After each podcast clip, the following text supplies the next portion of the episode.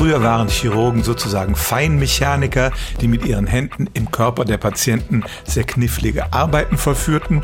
Zunehmend findet aber Chirurgie heute am Bildschirm statt mit ferngesteuerten Instrumenten. Die sogenannte laparoskopische Chirurgie hat den Vorteil, dass man nur noch sehr kleine Einschnitte machen muss. Dafür ähnelt dann die Tätigkeit des Chirurgen tatsächlich ein bisschen einem Videospiel.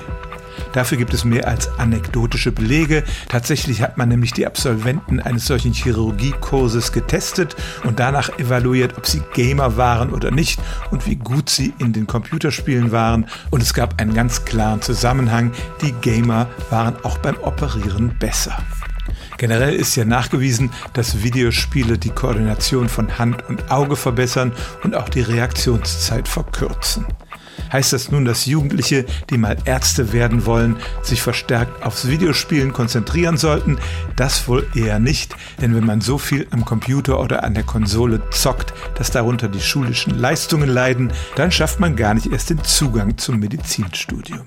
Stellen auch Sie Ihre alltäglichste Frage unter stimmtz.radio1.de.